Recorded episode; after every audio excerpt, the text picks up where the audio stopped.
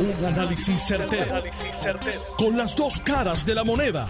Donde los que saben no tienen miedo a venir. tienen miedo a venir. Esto es el podcast de Análisis 630 con Enrique Quique Cruz. Buenas tardes, mis queridas amigas, amigos. Comenzando el fin de los primeros tres meses del 2021. Esto va a las millas. Y todo parece indicar que el liderato del Partido Nuevo Progresista está interviniendo como debe ser. No se asusten, tranquilo Bobby, tranquilo. Está interviniendo con la elección especial que se va a llevar a cabo en mayo del Plan Tennessee. Yo hasta ahora, y lo dije la semana pasada, me he abstenido de hablar al respecto, porque como dije la semana pasada también, tengo una mezcla tengo una mezcla de sentimientos. Tengo una mezcla de fuerzas dentro de mí de a favor y de en contra. Yo les voy a dar mis inicios. Yo nunca he estado de acuerdo con el plan Tennessee. Entiendo que de hace más de una década eso ha sido una, un invento que aquí han querido impulsar. Y, y, es algo que por eso es que tengo sentimientos encontrados con lo del plan Tennessee. Y cuando comenzó esta campaña y vi un montón de gente que no deberían de estar corriendo ahí, pues esos sentimientos en contra, pues se convirtieron más fuertes todavía. Hasta que entonces, durante el fin de semana, empiezo a ver, ante la debacle que viene o que venía, que fuerzas dentro del Partido No Progresista comienzan a intervenir para limpiar la casa un poco y para guiar el camino en este proceso. Y veo gente seria y veo gente con un propósito como lo es mi compañera aquí de hace muchos años en Análisis 630, la licenciada Zoraida Buxo. Y les digo que también tengo que decir que he ido cambiando mi postura y he ido conociendo un poquito más porque todos los días escucho a mi querida compañera de las 4 de la tarde de Sin Atadura, la licenciada Zulma Rosario, que tiene ese tema todos los días y poquito a poco pues uno va oyendo las cosas y como que se le van penetrando a uno y te van convenciendo un poco. Y una de las cosas que he visto en el programa de Zulma Rosario a las 4 de la tarde, que ella le está dedicando mucho tiempo a esto, a esta elección especial, por lo menos yo lo entiendo así, Zulma si quiere me lo puede explicar después más adelante, o si quiere llamar al programa, también puede llamar al programa hoy para que me diga si yo estoy correcto o no. Pero veo, por lo menos interpreto yo, y puede ser que mi interpretación esté errónea, pero yo interpreto que Zulma Rosario está de acuerdo con que con esta elección especial del Plan Tennessee entre una fuerza nueva, una fuerza nueva, entre gente joven hacia esto, con lo cual yo también estaría de acuerdo, porque más de lo mismo vamos a tener los mismos resultados. Así que, y, me gustó también, digo, cuando digo me gustó, eh, Zulma es muy black and white, es blanco y negro. Eh, con ella no hay paños tibios ni planos intermedios. Y dijo, mira, yo no estoy de acuerdo con lo de Melinda, no estoy de acuerdo con aquello, no estoy de acuerdo con aquello, estoy de acuerdo con esto. Pero veo, yo por lo menos interpreto, por lo que llevo escuchando a Zulma ese tema, que ella entiende que debe haber una fuerza joven, joven, y obviamente para el Senado, pues que entre una fuerza un poquito más, con más experiencia en todo esto. La experiencia es importante, pero todavía continúo mirando y observando. Y más adelante, estamos todavía en marzo, más adelante pues hablaré un poquito más sobre el tema, pero quería dejarles saber mi pensar. Mucha gente me ha preguntado, mucha gente quiere saber mi opinión. Les dije ahí lo que yo pienso desde mi corazón y desde mis inicios en, en esta faceta. Pero sí les tengo que decir que una de las cosas que me gusta de esta votación y del plan Tennessee es que tiene a los populares despiertos. Los tiene grave. Los tiene grave. Cuando usted ve que sale hoy publicado que tres ex gobernadores, tres ex gobernadores, y qué bueno verlos a los tres firmando el mismo documento. Eso es interesantísimo.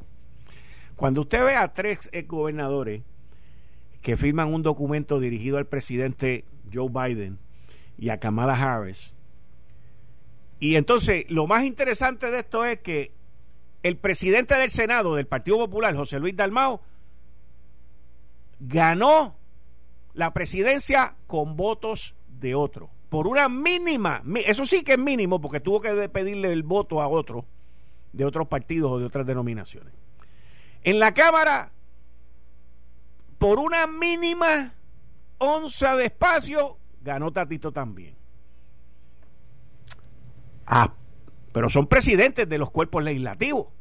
Ahora, nosotros ganamos 52.5 655 mil votos plus, que de esos 650 mil votos usted puede sumar los de Proyecto Dignidad, usted puede sumar los del PIB, usted puede, ay, les toca hablar del PIB y de Juan Dalmau ya mismo, usted puede sumar los del PIB, usted puede sumar los, sumar los de Movimiento Victoria Ciudadana y la mitad de los populares y todavía no llegan a 655 mil. Y ellos dicen que Puerto Rico está dividido que esa es una minoría, una mayoría mínima. Ajá, en serio. es tan grave, es tan grave, porque lo sienten. Sienten que la estadidad viene por ahí, que les respira en la oreja y no los deja dormir por la noche. No los deja quietos ni los sábados ni los domingos. Porque saben que la mentira, el engaño de Lela, pues está ya cerca y que van a tener que definirse como demócratas y republicanos porque esta vaina se va a acabar. Y ellos hablan inclusive de, de una, una transición indefinida. No, hombre, no, si buscaron a un poeta que les escribiera esa carta, con todas las ilusiones que ellos plasman ahí del derrotado y del temeroso, porque la carta no demuestra seguridad, hablan más del otro que de uno mismo. Cuando tú tienes que exaltar en tu carta, en tu discusión, los supuestos no atributos que tiene el que ganó y tú no mencionas los tuyos, es que está frito. Y eso es lo que le pasa a Lela, está frito. Yo no tengo ningún problema. Porque ellos hablan del último plebiscito, de que no tuvieron representación, yo no tengo ningún problema con que el Departamento de Justicia de los Estados Unidos, el Congreso, nos diga, pues mira, vamos a votar en un plebiscito donde estén las tres o las cuatro, las tres o las cuatro estatus de Puerto Rico. No tengo problema con eso, está la estadidad, que esté el ELA, que esté la soberanía, que esté la independencia, que esté el asociado, como ellos lo han planteado pero no tiene nada, no tiene futuro. Yo no tengo problema, pueden poner 3, 4, 5, pongan las que quieran, pero les digo hoy, hoy les digo que tampoco van a querer eso, porque ahí sí que van a coger la pela que se le perdió a Magollo. Ahí sí que la van a coger. Ahí sí que la van a coger. Por eso es que no, ellos no quieren eso. Ellos lo que quieren es la constituyente. Porque en la constituyente los estadistas no estamos representados. No todos. No todos vamos a estar representados. Y yo por eso me opongo a una constituyente, porque la constituyente sería con una representación a base de las últimas elecciones. Y los populares lo que están pensando es unirse con los independentistas, con los del movimiento Victoria Ciudadana, para ellos entonces tener la mayoría de los espacios y tomar las decisiones allá, que después nosotros tendríamos que votar de nuevo y lo de ellos es delay the game, retrasar el juego. No, no. No podemos permitir que el Partido Popular, sus exgobernantes y el liderato del Partido Popular siga retrasando el presente. que es que la estadidad ganó. Ya nos retrasaron bastante cuando nos declararon en quiebra. La quiebra fue para detener la estadidad. Esa fue la, la verdadera razón. Puerto Rico tenía con qué pagar. Puerto Rico podría podía recortar gastos como lo ha hecho bajo una junta de supervisión fiscal. Miren todo el dinero que hay en los bancos en Puerto Rico. Pero la quiebra era necesaria. Por eso fue que permitieron una junta de supervisión fiscal. Porque la quiebra para ellos era cerrarle la puerta a la estadidad. Pero ellos no contaban con lo que ha pasado. Y por eso no duermen. No duermen. No duermen.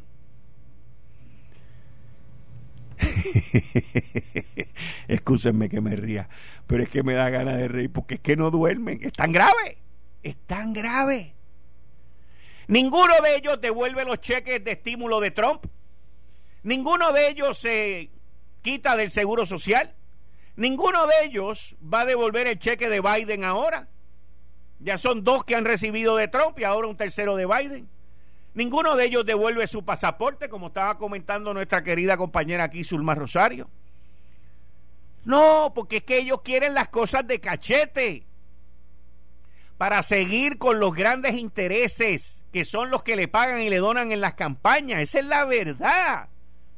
Miren el disparate que han hecho con la ley 22. Miren el disparate que han hecho. Han convertido a Puerto Rico en un paraíso fiscal. Sale uno de la ley 2022. Sale uno de la ley 2022 diciendo que la ley 2022 es la gallina de los huevos de oro. Yo no sé quién tiene la gallina y yo, y yo no sé dónde están los huevos de oro, porque los únicos que se están salvando con los huevos de oro son los que están en la ley 22, no somos nosotros. Nosotros tenemos que pasar las de Caín para conseguir un permiso. Nosotros tenemos que sufrir aquí, que nos pasen por la piedra, que nos claven con todos los permisos, con todas las vainas. Miren ahora lo que sale hoy en el bucero, que bomberos no sabe los de los hidrantes, pero pregúntele a bomberos si sabe ir a cobrar los permisos cada vez que hay un evento. Eso sí que saben. Y no lo digo en contra de los bomberos. Ustedes saben que yo los apoyo. Lo digo porque ese es el sistema que hay aquí en Puerto Rico. ¿Y quiénes son los enemigos más grandes de la estadidad? También los de la ley 22. Ellos no quieren que la estadidad venga para acá porque se le va a acabar la guachafita. Esa es la verdad, señores. Por eso es que no duermen y no van a dormir. Porque la carta que le mandaron a Biden a Kamala Harris demuestra que solamente saben hablar del que mal del que ganó y que ellos no tienen ningún atributo, ninguno, no mencionan nada nada de lo de ellos. Con eso le doy la bienvenida al querido amigo y participante todos los martes, licenciado John Mott. ¿Cómo estamos, Kike? Bien, ¿y tú? Muy bien, viendo aquí las diferentes opiniones sobre ellos. Cuéntame, el Tribunal Supremo de los Estados Unidos hoy decidió acoger el caso. Eh, exactamente. Ok, explícame. Vamos a ir por partes por parte, porque esto tiene implicaciones hasta para el plan de ajuste. Imagínate. ¿Tiene implicaciones para el plan de ajuste? Oye. Oh, ok. Número uno. El que esté celebrando que hayan dado el certiorari está soñando con palitos preñados. Ok, explícame eso. El 70% de las veces que se concede el certiorari, el Tribunal Supremo revoca la decisión del Tribunal Apelativo. ¡Holy smoke! ¿Qué por ciento me Eso es estadística. 70. Eso es estadística. Ah. Punto. ¿Ok? Segundo, si no lo hubieran hecho, la decisión de Baello era ley. Precedente para lo que nos importa a nosotros. Y de por ahí se veía el caso de Peña Martínez y el caso mío que el caso mío tiene que ver con, con Medicaid y Medicare. O sea, son cosas bien importantes. Al dar el certiorari, pues pones en peligro eso. ¿Qué puede pasar? Ok, vamos por parte, quiero ser bien preciso. Estamos a marzo primero. Podrían tener un argumento oral, vamos a decir, en abril, podrían, o mayo, y una decisión en junio, pero no es probable. Lo más probable es que esto lo dejen para octubre. Cuando digo octubre, recuerda que el Tribunal Supremo se va de vacaciones junio 28, 29 por ahí, y no regresa hasta el primer lunes de octubre. Eso es lo que dice la Constitución. El término comienza ese día. ¿Por qué es esto importante? Porque cualquier decisión, vamos a suponer que la decisión sea favorable a Puerto Rico, eso quiere decir más dinero para Puerto Rico. ¿Por qué tiene esa importancia para el plan de ajuste? Porque el gobierno, la Junta siempre ha dicho, a ah, nosotros nunca presumimos que hay dinero para Puerto Rico. Pero si eso lo deciden a favor de Puerto Rico, tienen que presumirlo porque es así. O sea que tiene importancia. Claro, octubre es cuando la Junta ya quiere tener el plan de ajuste aprobado. Así que vamos a ver. ¿Qué puede pasar?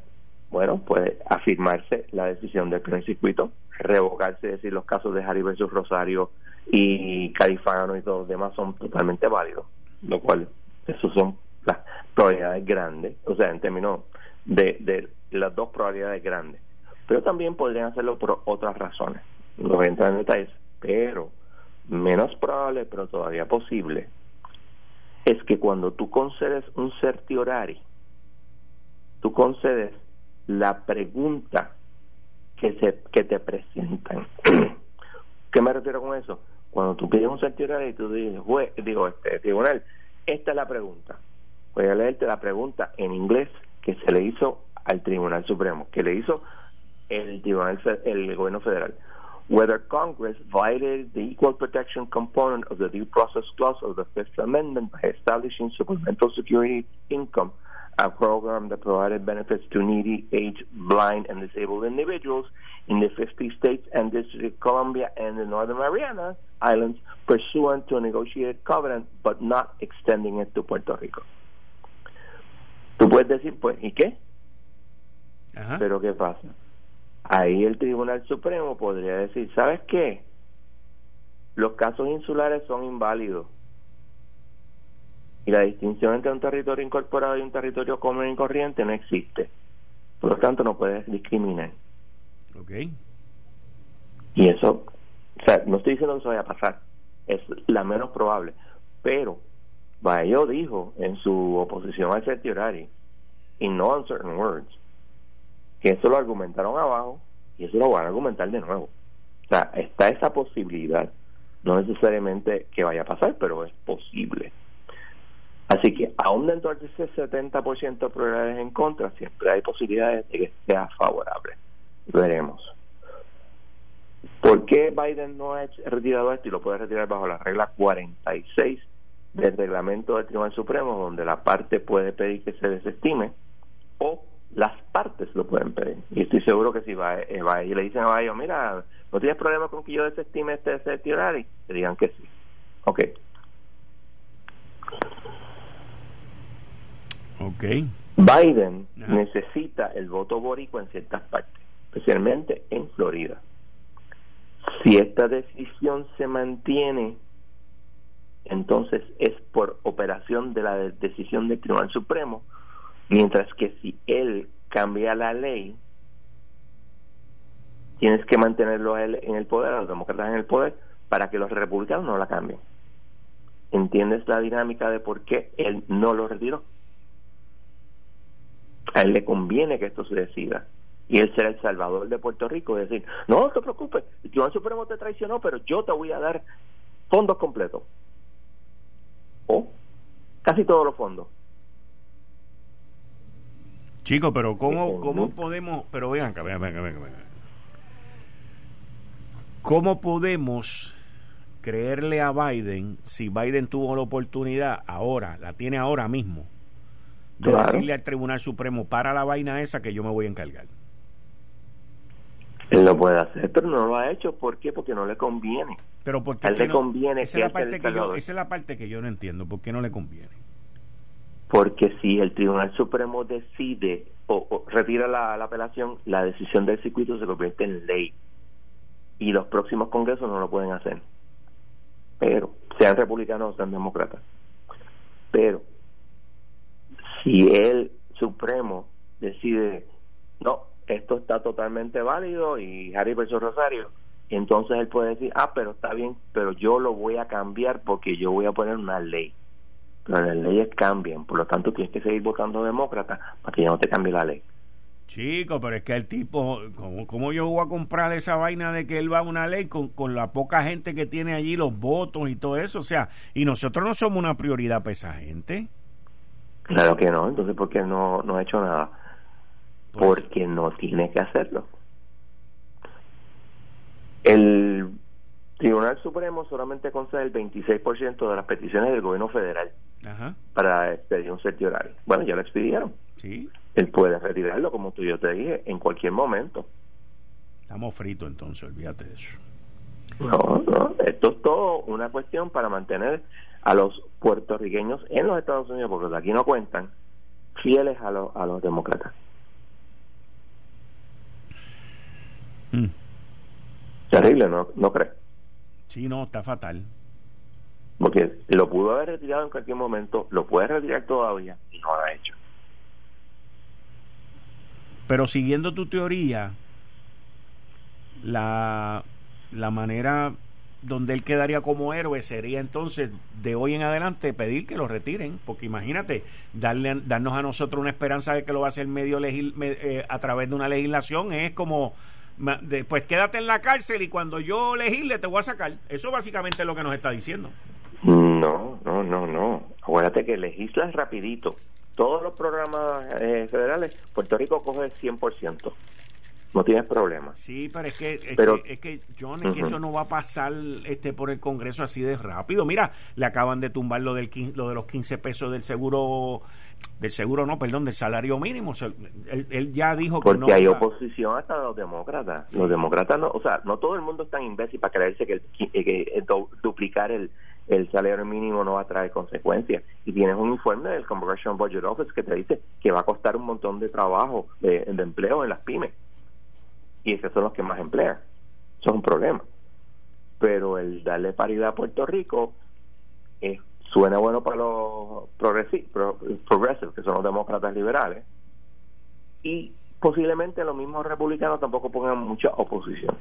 Porque cuando miras el, al fin y al cabo, tampoco es tanto dinero cuando estás hablando de tantos billones y trillones de dólares que estamos gastando.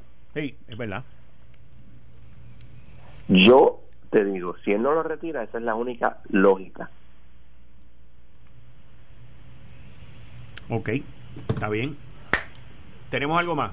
que me tengo que ir por una pausa. No, y eso es sentarnos a esperar ahora que va a que cuál es el schedule el que va a poner el Tribunal Supremo para el caso de Baello, que probablemente sea, como te dije, para octubre, pero no necesariamente. Pues tenemos más mañana a las 5 y 30 con el licenciado John Mott en la sección Ley Promesa 630. Muchas gracias, John. Eh, estás escuchando el podcast de Noti1. Análisis 630 con Enrique Quique Cruz. 5 y 29 de la tarde de hoy, lunes primero de marzo del 2020, 2021, perdón. Ustedes están escuchando Análisis 630. Yo soy Enrique Quique Cruz y estoy aquí de lunes a viernes, de 5 a 7. Y como todos los lunes, con el expresidente de la Cámara, Ronnie Jarabo. Ronaldo Jarabo, bienvenido. Jarabo, bienvenido.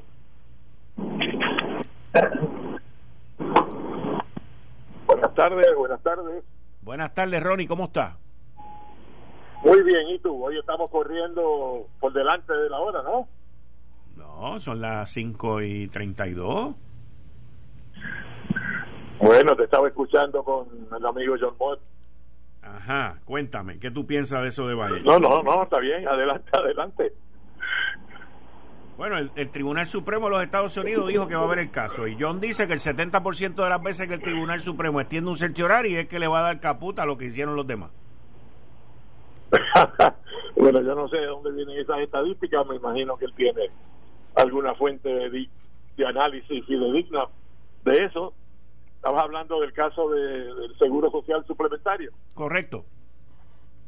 El que el presidente pudo haber ordenado que se retirase.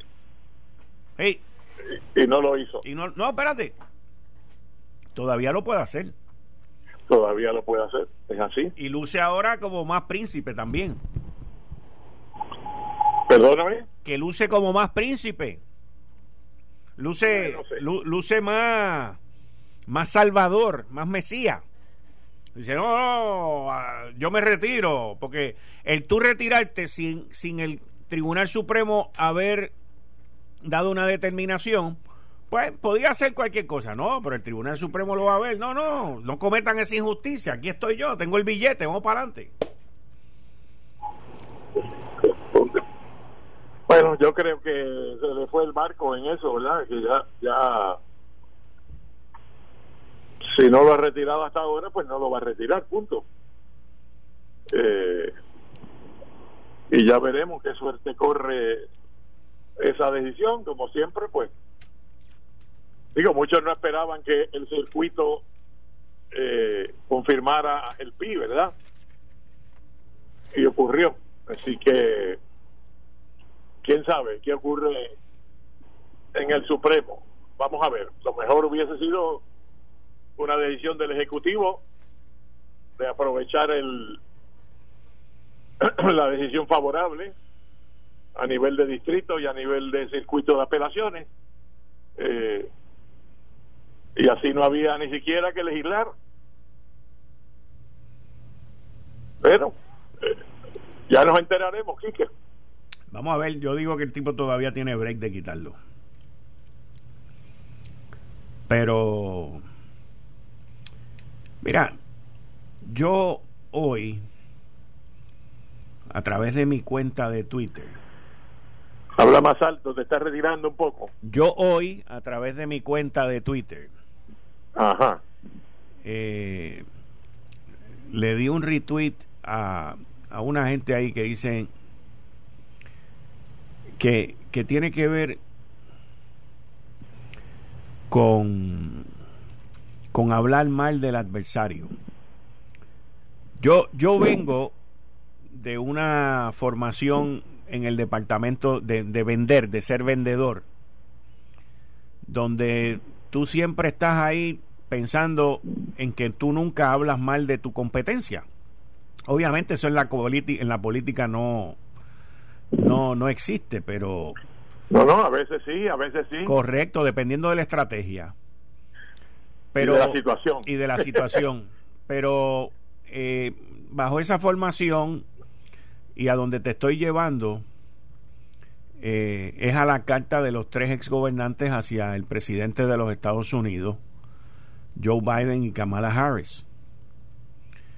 Que si tú no tienes nada que decir de ti. La carta que envía quién, Quique, no te estoy escuchando bien. Ah, no, pero hoy tú tienes un problema entonces, porque yo estoy aquí más pegado que el micrófono. Si me pego más, me, me, me caigo. No lo beses, no lo beses. Exacto. Pero me refiero a la carga que a la carta, perdón, que enviaron los tres ex gobernadores del Partido Popular Democrático a Biden y a Kamala ¿Y qué le Harris. Yo, yo no, no he visto esa carta. Bueno, eh, no hablan de los atributos de Lela, hablan de todo lo malo de la estadidad y de los plebiscitos y de y de y de todo lo malo de la estadidad con los plebiscitos y los PNP, pero no hablan de los atributos de Lela, no no dicen, mira, este nosotros tenemos un ¿Y qué le piden? ¿Qué le piden? Imagínate, pues chicos, tú sabes lo que le piden.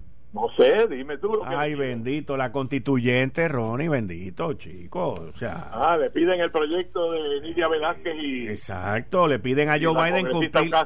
Exacto, le piden a Biden cumplir con su promesa de impulsar un proceso de libre determinación para Puerto Rico, que lo que quieren es una constituyente. Bueno, el, el cuco de la constituyente para los estadistas es algo que yo no entiendo muy bien, porque la constituyente una constituyente o constitucional escribió la constitución de Estados Unidos, otra escribió la constitución de Puerto Rico, ¿verdad? Sí, cuando eh, los perros se pero cuando los perros con la carta esa, hay un problema. Yo sin leerla te lo digo. Eh, tú me estás diciendo que esta es una carta que firma Aníbal, Sila y Alejandro. Eso es correcto. ¿Y se envió cuándo? ¿Hoy? No, el 18 de febrero. Wow, el día de Muñoz Marín. Bendito, eh, tiene que tener, tiene que tener. es que hubo una votación en Puerto Rico el día 3 de noviembre. Correcto. Independientemente de las objeciones que al proceso. Se cayó la llamada. Ok, pero nos vamos a conectar con él ya mismo porque Ronnie acaba de decir que el problema que tiene la carta es que hubo una votación el 3 de noviembre. Me imagino que allá en el Partido Popular decidieron tumbar la llamada cuando oyeron eso y le dieron off al switch de los teléfonos celulares de esa área porque no quieren que Ronnie siga diciéndoles la verdad, lo cual es la realidad. Y, y entonces usted ve como el nombre del juego con todo esto por parte del Partido Popular es delay of the game, que es retrasar el que se tome la decisión. Ese mismo es el de lo que también se conoce como congelar el balón. Es que no se tomen decisiones. Y ahí estamos. Pero ya tenemos a Ronnie Jarabo en línea. Así que ya, ya estamos en el proceso de, de conectarlo aquí con nosotros. Ya veo el candadito puesto ahí. Ronnie, ¿estás ahí? No se oye. Bueno, no sé hasta dónde llegó. Ok, tú llegaste hasta el punto de que la carta tenía un problema porque aquí hubo una votación el 3 de noviembre. Aquí hubo una votación y, y aunque el proyecto, eh, perdón, la ley que habilitó el referéndum pone un plazo eh, de un año para que el Congreso responda, eh, yo no recuerdo que plantee una consecuencia para eso, pero deja abierto el camino a que cada cual, arrimando la brasa a su sardina, eh, evalúe cuál es la consecuencia de que el Congreso no actúe. Eh, para efectos del presidente del Senado y presidente del Partido Popular, pues eso tiene un efecto. Eh, yo no comparto esa, esa visión, pero la respeto, ¿verdad? Y eh, que plantea que se afecta la legitimación del voto o el mandato. Eh, yo puedo entender que se plantee que afecta la eficacia si la propia ley puertorriqueña puso un plazo y el Congreso no actúa, deja pasar el plazo, esto se viene arrastrando de, legislaciones que en la década pasada eh, se impulsaron, ¿verdad? De eso de darle un plazo para que actúe el Congreso y el Congreso no actúa, pues ¿cuál es la consecuencia? Pero yo no creo que por un plumazo aquí, porque si nosotros criticamos al presidente Ford, porque en 1976-77 ya perdida las elecciones por él frente a Carter, envió un proyecto de estadidad cuando había ocurrido un plebiscito en el 67 y, y el mandato fue a favor del, del crecimiento de Lela y había un comité ad hoc y había un proyecto en la Cámara eh, y entonces pagando la deuda política con don Luis Aferré y Carlos Romero Barceló por los delegados republicanos que respaldaron a Ford en la convención republicana del 1976 el presidente él por su decisión envía un proyecto pro estabilidad. Eso estuvo mal y nosotros lo criticamos. ¿Cómo que ahora, habiendo ocurrido un referéndum donde el voto es a favor de la estadidad, los líderes populares y gobernadores le piden a Biden que vaya en otra dirección totalmente contraria, una inconsistencia, porque es la misma situación. Hay un mandato a favor de la estadidad porque los defensores de la estabilidad eh, promuevan la fórmula que ganó el referéndum. Yo sé que es controversial esto de que, de que se haga a través del plan Tennessee y que los cabilderos, emisarios, congresistas, como le quieran llamar, eh, sean pagados por fondos públicos. Eso, eso es controversial. Eso atrae, eh, como la miel, atrae a, a distintas personas. Eh, a que critiquen eso. Pero ese no es el issue. El issue es que hay con el voto de los puertorriqueños.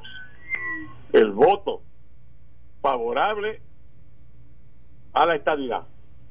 Eso se borra de un plumazo porque uno tenga objeciones al proceso, porque no creen que fue justo, porque creen que, que eh, excluyó eh, las otras alternativas, no le dio igual oportunidad. Pues, todos esos argumentos que se hacen, eh, a mí me parece que no aguantan agua eso.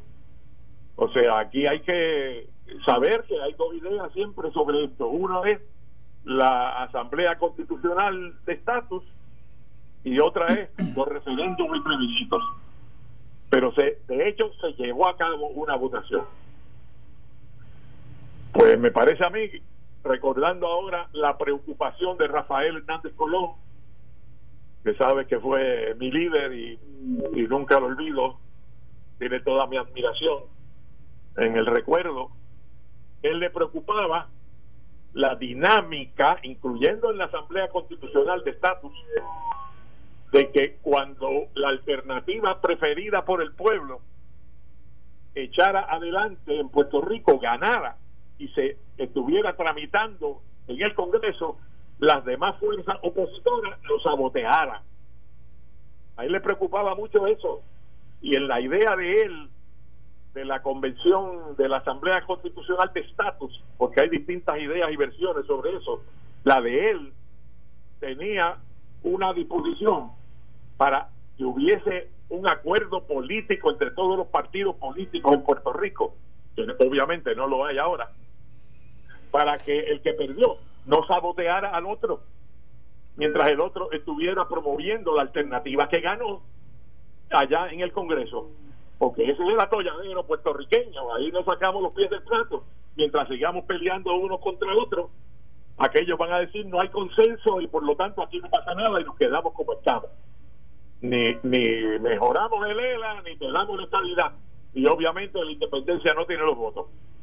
Pues yo creo que hay que llegar a un entendido en Puerto Rico para que cuando una fórmula gana un proceso, aunque a uno no le guste el proceso, pero el proceso fue legítimo, se aprobó por ley, el pueblo participó, hay que respetar ese mandato. Ahora, si Estados Unidos habla y dice no te voy a dar estancia, punto. Por las razones que sea. Sí, sí. Porque ustedes no tienen una economía viable, porque no han diseñado bueno, de transición. Pero mira, pero mira, Ronnie, Ronnie, el, el, eso no lo tiene que decir el, el, los Estados Unidos. Eh, parte de eso lo dicen indirectamente los tres exgobernadores del Partido Popular, que más o menos le dicen que somos muy pobres, más o menos, o sea, no lo dicen de esa manera. Somos muy pocos, somos muy pocos. Somos muy poca cosa, o sea, porque dice, mira, mira, una de las frases que sacan aquí dice, y cito, si la base tributaria actual de Puerto Rico es demasiado pequeña para dar cabida a una estructura fiscal dual, y la estadidad plantea un problema de viabilidad que solo puede ser abordado a través de un periodo de transición indefinido. Los votantes debieron saber eso antes de votar. La votación del pasado plebiscito, en la medida en que carecía de toda especificidad sobre este asunto, estaba materialmente desinformada. Agregaron Calderón, pues Acevedo Bueno, yo no tengo. Está bien, pero, pero ahí lo que están diciendo es: mira, que somos muy pobres que no podemos pagar impuestos, es el mismo cuento del miedo, bendito sea Dios, y con eso le van a ir a los gringos allá, no hombre, no. No, pero como eh, yo escucho a veces eh, al amigo Alejandro García Padilla planteando una variable, una variante de ese argumento eh, de que no se le explicó a la gente que iban a votar en el referéndum la carga contributiva adicional de la estadidad Ajá. Eh, y que por lo tanto votaron sin tener conciencia de los costos del Estado. Pues es un problema de campaña. Cuando lo debieron haber planteado fue en la campaña del no. No es ahora que uno viene después que se jugó el juego y entonces uno critica el resultado del juego y dice no porque se debió haber dicho esto pues ¿por qué no lo dijo usted? ¿por qué no llevó ese mensaje usted? Digo que está mal llevado porque todo el mundo sabe, me parece que eso que me leíste está bien planteado, pero, eh, usualmente lo que plantean, implicando es que va a haber que pagar más contribuciones, que cómo vamos a aguantar la carga federal. Pues, señor, porque hay que reducir la carga estatal para que sea viable la carga contributiva de la ciudadanía que le toque pagar. Hay que reducir las contribuciones estatales. El planteamiento debería ser en ese gobierno más pequeño, porque tendría menos recaudos el gobierno la estabilidad directamente el gobierno habrá otra gente que reciba más dinero en ayudas que no que no llegan ahora pero el gobierno tendría menos dinero para pagar la nómina tiene que ser un gobierno más pequeño ese es un argumento pero eso de un periodo de transición indefinido ¿qué es eso? No sé. Ya el Congreso definió del 1989 al 91 cuál era un periodo aceptable para ellos de transición a la estadidad. Cinco años. Exacto. Cinco años antes de la estadidad. Correcto. Cinco años en que van a ir aumentando los fondos federales y reduciéndose los privilegios contributivos del territorio, del Correcto. Sí, sí, sí. Pues, o sea, ya se sabe eso. Pero ese es el, ese es el cuco, ese es el cuco. Que eh, el movimiento estadista ha fallado en no en no este, aclarar cuál es la transición. ¿Cuál es la transición?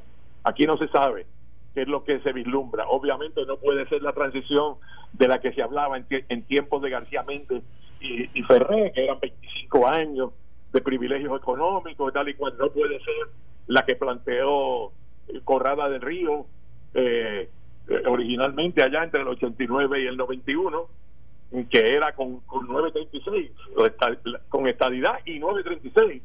Eso es imposible porque aplica la cláusula de uniformidad contributiva de la Constitución si son los estados. Pues Por eso que dijeron allí que la transición era antes de la estadidad, modificando la economía del territorio para que tenga viabilidad una vez que llegue la estadidad. Pero aquí parece que es meter miedo y Exacto lo que se quiere hacer y yo no voy con eso, no importa que lo genere eh, gente o, personas que han sido líderes eh, de mi partido, yo lo que está mal está mal. Así que aquí lo, primero hay que hacer es respetar el voto del pueblo y ver si tiene viabilidad o no tiene viabilidad. La transición a la estabilidad y la estabilidad si tiene votos en Estados Unidos o no me parece que es legítimo, como dice el presidente del Senado y presidente del partido, eh, que eh, haya una exacto. Él va, a hacer, pero, pero esto es harina de otro costal. Exacto. Cuando me enseñes esa cartita, ahorita me la envían por Está bien. El mismo. Para yo verla, ¿verdad? mira, tú acabas de mencionar. Los tiempos del miedo se acabaron. Exacto. Estoy de acuerdo con. Mira, tú, tú acabas de hacer un, un, un, un puntapié ahí bien bueno. Porque el mismo presidente del Partido Popular Democrático, José Luis Dalmao, que es el presidente del Senado, en su mensaje y reconoció la semana pasada que la estadidad ganó 52.5. Claro, pero es que no hay otra acción. Eh, Entonces, esta gente mandan esa carta y ahora pensando yo bien en lo que tú estabas diciendo, no solamente dicen que somos pobres, arremillado, pero también nos dicen que somos brutos porque no estábamos informados para tomar una decisión correcta. No, hombre, no. ay, Dios mío. Bueno, yo, yo te digo algo, y esto te lo digo por la amistad que nos une a nosotros hace muchos años y, y tu participación y todo esto aquí. Este, yo sé que cuando terminemos esta llamada te van a llamar. Y, y, y yo les envío un saludo a los que te van a llamar. bueno, lo bueno de la democracia. Exacto. Y del pluralismo es que uno puede tener su propia opinión, ¿verdad? Seguro. Y cuando uno ha estudiado tanta historia de Puerto Rico y de Estados Unidos como he estudiado yo, pues las opiniones que uno tiene de un proceso pues están basadas en ese conocimiento y el conocimiento de la situación política. O sea que si me quieren llamar, están bienvenidos pero este asunto requiere de mucho diálogo eh, interno en el Partido Popular, entre los partidos, eh, entre unos y otros, entre los adversarios, tiene que haber diálogo para que realmente cada cual se sienta libre de, de porque la Asamblea Constitucional de Estatus no es la única alternativa Y, yo oigo a alguna gente hablar como si eso es lo único que existe bajo el sol. Yo no estoy de acuerdo con la Asamblea eh, Constituyente. Yo, sé que tú no estás de acuerdo y en general pues la posición de los estadistas ha sido en contra de eso. Y la han criticado como, creo que equivocadamente, ¿verdad? La han criticado como si fuera de cuartos oscuros, de poca gente decidiendo, eh, porque eso tiene que ser refrendado por el pueblo lo que decida una asamblea constitucional de estatus tiene que ser refrendado por el pueblo. No es así, ahora este grupito se reunió aquí con proporcionalidad de los votos, que tal y cual, y decidieron hacer esto, y ahora van y lo piden allá y le dicen que no, flat out. Imagínate que hubiera ganado pues el, crecimiento autonómico del Estado Unido Asociado y lo plantean allá y le dice eso no cabe en el sistema americano. ¿Y qué pasa entonces? Tiene que volver para atrás, para la Asamblea Constitucional, ¿verdad? Donde ustedes plantean la estadidad con este, 936, con exención contributiva durante 20 años. Y le dicen que no allá, ¿y qué va a pasar? Hay que volver para acá. O le dicen, no, la estadidad con inglés de idioma oficial.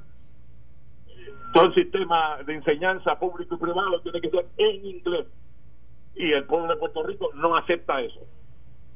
O sea, hay un montón de cosas que pueden pasar y que requieren de diálogo de buena fe entre personas razonables. Eh, y yo pues, veo eso ausente. A mí me parece que, sin embargo, a pesar de los fuegos artificiales, que personas como José Luis Dalmao y Pedro Pierluisi sí pueden dialogar, sí pueden dialogar y llegar a unos entendidos mínimos. Hay cosas en que no nos vamos a poner de acuerdo y entonces uno estipula las diferencias, ¿verdad? Pero para eso es el proceso democrático. Y el que gana, ganó. Y el que pierde, perdió. Hay que saber ganar y hay que saber perder. Estoy de acuerdo. Estoy de acuerdo contigo. Pero lo que está claro, Quique, es que el pulseo de la campaña de la estadidad, sí o no, no terminó con el resultado del referéndum. Esto va a seguir. Los que perdieron, que favorecieron el no, no se dan por vencidos. Van a continuar. Ahora se trasladó el campo de batalla del electorado puertorriqueño allá al Congreso.